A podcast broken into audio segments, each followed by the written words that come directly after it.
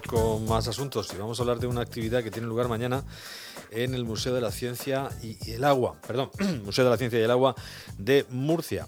En la segunda sesión de eh, Murcia divulga en las redes. Será a las seis y media de mañana, seis y media de la tarde, 18.30 horas de mañana jueves, 14 de mayo. Todo, por supuesto, a través del mundo online. La charla eh, tiene un título que, yo creo que centra bastante la cuestión. Respuesta inmunitaria frente al SARS-CoV-2, un nuevo virus, pero el mismo sistema inmunitario. Y la pronuncia Antonio José Ruiz Alcaraz, que es profesor en la Universidad de Murcia, profesor del área de inmunología y es investigador también del Instituto Murciano de Investigación Biosanitaria, el IMIP. Eh, Antonio José, bienvenido, buenas noches.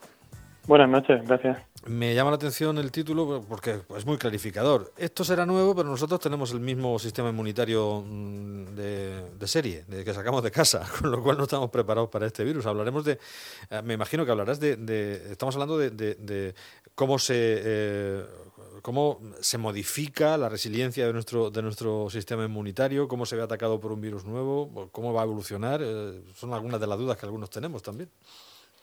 Sí, efectivamente, la charla la, he encaminado sobre todo en, su inicio por esa vía, ¿no? Por el, hecho de que aunque nos enfrentemos a nuevas amenazas, como es el caso de este nuevo virus, de, del causante de la COVID-19, eh, el sistema inmunitario es el mismo. Es cierto que lleva eh, centenas de miles de años evolucionando y adaptándose a este tipo de amenazas que van apareciendo a partir de mutaciones y de modificaciones de los patógenos eh, frente a los que nos eh, encontramos en, el medio natural, pero claro, el sistema inmunitario es el mismo, es el mismo que hace un año, ¿no? Cuando no, se conocía este virus, cuando ni siquiera ni siquiera había saltado de, otras especies animales al hombre. Y un poco eh, la, idea de la charla es explicar cómo funciona ese sistema inmunitario, porque es un, es un gran desconocido de la salud y es el que el que mantiene eh, la salud, precisamente la homeostasis que decimos nosotros, ¿no? Del, organismo, la capacidad de, mantenerse como, como quiere estar, ¿no? Frente a, a, estas amenazas externas. Despiertan mucho interés estas charlas en estas fechas además y además con la facilidad de hacerlo online también. En la última pues hubo ciento y pico personas, en, casi como si hubiera sido presencial, 150 personas en, en, la, en, la última o en la primera que habría ciclo.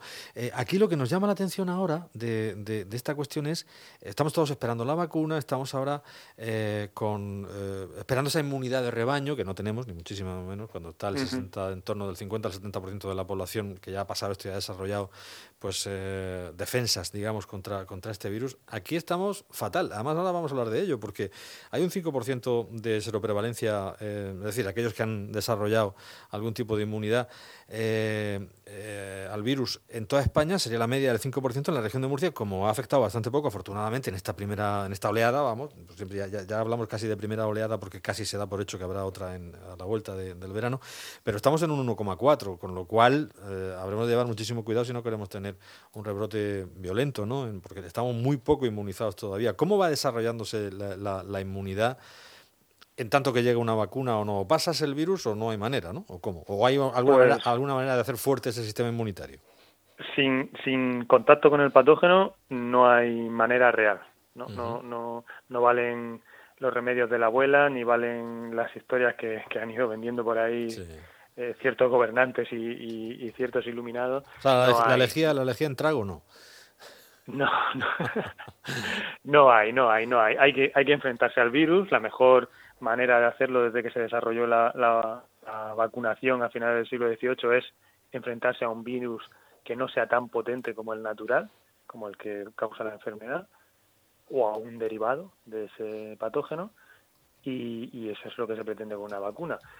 De no tener esa vacuna, eh, la inmunidad de rebaño, la inmunidad comunitaria, solo se puede conseguir eh, enfrentándose a esa enfermedad. Pero claro, eso lleva un coste de vida y un coste de, salud eh, que en la sociedad actualmente pues no es, no es algo que, estemos ninguno dispuestos a, a, tolerar, ¿no? Y por eso, claro, está ahora la carrera que es como una carrera de, de, de obstáculos, porque siempre lo es, preparar una vacuna lleva lleva años de preparación, lleva una serie de estudios clínicos, de, distintas fases de estudios clínicos, eh, luego de, además del desarrollo hay que elaborar, hay que preparar en cantidades, hay que, en fin, distribuir. Eh, y eso, en el mejor de los casos, viendo las, las, los atajos que se están intentando tomar, siempre intentando mantener la, la calidad del producto, pero los atajos más en cuanto a, temas más del legal o de administrativos, etcétera, no va a estar eh, una vacuna que esté bien preparada, bien aceptada y todo eso, pese a los esfuerzos que se están haciendo, porque hay cientos de grupos trabajando a, nivel mundial, lo más seguro es que no esté hasta dentro de un año, año y medio.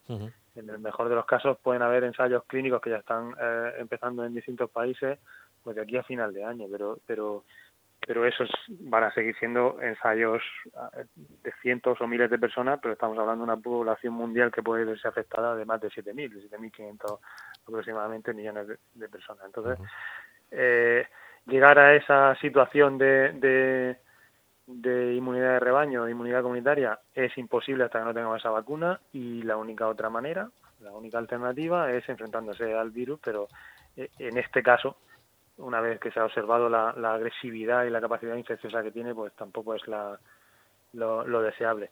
Y que tengamos porcentajes tan bajos, pues es de esperar, porque el, plan ha sido ese, encerrarnos, aislarnos y evitar evitar esos contagios. Entonces aquí había como dos partes, ¿no? De los dos las dos partes de la espada, el filo y, y el mango. Hemos tirado por el mango para no cortarnos pero claro, la espada sigue estando ahí, al final si la coges de otro sitio te cortas. Eh, quiero decir que, que eso está todavía lejano hasta que no tengamos un arma como es una vacuna para, para poder asegurar eh, que lo hacemos de una manera controlada. Mientras tanto, no, digo, está bien aclarar que, que no hay manera si no se entra en contacto con el virus y que no hay que atender a, a cantos de sirena, como vienen por ahí. No, no, digo ya la lejía, pero si no, es que si toma uno mucha vitamina, no sé qué, nada. Sí, no, sí, lo decía también. Eh, eh, he tirado por efectivamente por lo de la lejía, un poco por la exageración, pero, pero bien sabéis que. Sí, sí, se, está, hablando de todo. Que si las vitaminas, que si fortalece tu sistema inmunitario, que si. A ver, eh, todo nos afecta, la contaminación, el estrés, todo afecta a cómo funciona el sistema inmunitario, eso es cierto, pero no por estar menos estresado, tomar más vitamina D o de repente pasarte a la fruta fresca todas las mañanas en el desayuno, eh, vas a evitar que, un virus como este eh, deje de infectarte y, causarte eh, pues los, los estragos que está causando en ciertas poblaciones si, si te pincha. Porque Estamos viendo, mira, por ejemplo, este político Ortega Smith de, de Vox, que lo pasó y parece que fue fuerte. Eh, un tipo así que aparentemente, mm, tipo fuerte, sanote y estas cosas, que hacía deporte, ejercicio y demás. Pues parece que no tiene mucho que ver esto, ¿no? Con, si tu sistema, con el sistema inmunitario en sí, porque le, arreó fuerte y ahora está otra vez ingresado con unos trombos en, una pierna, en el pulmón, etcétera. Eh, en fin, que estamos hablando de, de, un, de, un, de un virus a ver si, si rápidamente y, de manera que lo podamos entender todos, nos cuentas las características que tiene este, este bicho que, nos está volviendo un poco locos a, a todos y, y, por dónde podemos atacarle. A ver, la, la, gravedad al final de la enfermedad no solo depende del virus, que también, que sus características fundamentales es eso, que tiene una, un alto índice de, de, de infección, se transmite fácilmente, es un virus aéreo, es, un, es el típico virus eh, respiratorio y por tanto eh, llega fácil, es, es, un primo hermano eh, del, del, resfriado, lo que pasa es que a, lo bruto, ¿no? Parece que eh, bestial. Eh, pero el, modo de transmisión y la capacidad que tiene de infectar es similar, se transfiere de una forma parecida. Y entonces afecta a las mismas partes, así a grosso modo, del organismo, ¿no? No solo, no solo los, los pulmones, sino también las, las superficies internas del organismo donde se expresa la proteína que usa como digamos, como, como cerradura donde mete la llave y, tiene acceso al interior de la célula. Y, y donde se expresa mucho, por ejemplo, es en, en vasos sanguíneos y en corazón, esa proteína, esa, esa cerradura. Y por eso, en última instancia, causa daños eh, bastante graves en, en, esos sistemas, no solo en el respiratorio, que sería el primer sistema.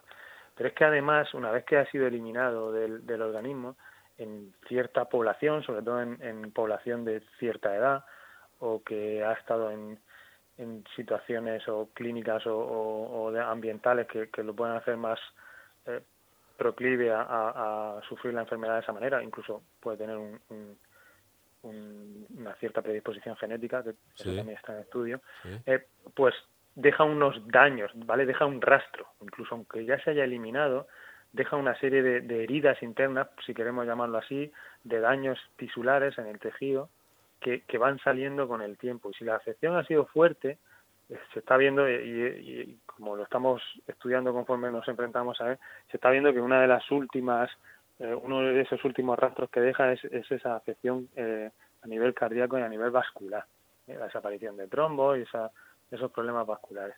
Y en cuanto a la persona sana, te encuentras con alguien así alto y, y, aparentemente fuerte, ¿no? Y capaz de, desenfundar un rifle de asalto y pegar ahí unos cuantos tiros y parece... Pero la, la realidad es que el sistema inmunitario eh, tiene una especie de, fecha de caducidad. Eh, estamos diseñados de una manera y se ve que que, evolutivamente no estábamos diseñados para a lo mejor aguantar tanto. Y a partir de los 40 años, lo cierto es que, que igual que la musculatura eh, empieza a decaer, tenemos problemas para, para controlar nuestros niveles de azúcar y aparece la diabetes, etcétera, etcétera, pues con el sistema inmunitario pasa algo parecido. En torno a los 40, 40 y algo, eh, pues igual que tienes vista cansada, tienes el sistema inmunitario un poco más debilitado comparado con los jóvenes. Y este virus, por su forma de, de, atacar eh, se está eh, causando, está causando daño especialmente en, esta población más mayor. Y luego, pues bueno, hay otras situaciones, fumadores, eh, diabetes, etcétera, etcétera, que muchas veces eso no se sabe, ¿no? Lo ves a alguien que está aparentemente bien y, a lo mejor tiene problemas de colesterol y es un tema familiar y, lo ves delgado y pero tiene colesterol alto porque tiene tiene un, síndrome familiar y, lo acumula. Y por todas esas pequeñas cosas, ¿vale? Eh, se van juntando con, con ese defecto por la edad y por, y por los problemas que pueda tener el sistema inmunitario y, causa todos esos daños eh, que se van acumulando, incluso aún habiendo superado la, la infección. Madre mía, pues qué alegría. Bueno, pues eh, todo esto y más se puede conocer mañana. Es la entrada es libre, eh, gratuita, eh, público en general. Eh, solo tenéis que, además se va a haber un turno de, preguntas. Si queréis, hay un chat que va a habilitar la página para todas estas dudas que, estamos teniendo aquí, estamos mostrando, pues alguna más también la podéis plantear allí y ampliar estos conocimientos a través de, de YouTube. se puede seguir esta charla dentro del ciclo Murcia Divulga en las redes que organiza el Museo de la Ciencia y el Agua y que recibe Antonio José Ruiz Alcaraz eh, charlando sobre la respuesta inmunitaria frente al SARS-CoV-2, o este virus, el coronavirus, un nuevo virus, pero el mismo sistema inmunitario. Él es profesor del área de inmunología de la Universidad de Murcia e investigador en el Instituto Murciano de Investigación Biosanitaria, el IMIB que hemos, llamado. Y nada, conoceremos mejor nuestro sistema inmunitario, eh, también esas características que nos apuntaba de este virus, que, deja huella después de, haber abandonado, incluso de haber superado la, enfermedad, eh, y qué es lo que tenemos que hacer mm, para, en fin, eh, intentar paliar ¿no? los daños que, causa esta, este nuevo virus y la, enfermedad que, que trae, ¿no? la, enfermedad que, acarrea. Mm, eh, nos quedamos ahí con, con, esa idea. Se está investigando las posibles vacunas, año y medio, con suerte, para tener una. El sistema inmunitario eh, pues va teniendo fecha de caducidad a partir de los 40 años, ya no lo que era. ¿eh? Ya lo decía el refrán, de los 40 para arriba no tenemos en la barriga. Esto también vale para el sistema inmunitario. Y que, bueno, pues puede haber incluso debilidades derivadas de, o patologías previas derivadas de, de episodios genéticos, familiares, que te pueden hacer pues más débil ante, ante esto. Para más detalles, para más detalles, mañana a las seis y media en YouTube con el, el doctor Ruiz Alcaraz. Que ha sido un placer, eh, Antonio José, ha sido un, ha sido un gusto y, muy, muy claro y muy, muy divulgativo. Con lo cual mañana va a, ser, va a ser una gozada. Eh, muchísimas gracias por atendernos y muy buenas noches. Muchas gracias a vosotros. Gracias. Un saludo. Adiós.